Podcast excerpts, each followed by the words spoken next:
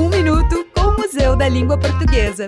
A exposição temporária Nhé Anporã, Memória e Transformação, em cartaz no Museu da Língua Portuguesa, reúne uma série de obras de artistas indígenas contemporâneos. Trabalhos de nomes como Jaider Isbel, Denilson Baniwa e Paulo Dezana, entre outros, estão presentes na mostra que fala sobre as línguas e culturas dos povos originários do país. A curadora do projeto, a artista ativista e educadora indígena Dayara Tucano, também exibe algumas obras próprias na exposição. A tela As Onças e o Tempo Novo, de Tamiko Antirri, indígena do povo Pataxó, tem sido uma das obras mais fotografadas pelos visitantes desde a abertura de Nhé Porã, Memória e Transformação. A mostra ficará em cartaz até abril de 2023. O Museu da Língua Portuguesa funciona de terça a domingo. O ingresso custa 20 reais. Aos sábados, a entrada é gratuita para todos os públicos. Para mais informações, acesse museudalinguaportuguesa.org.br. Apoio CBN.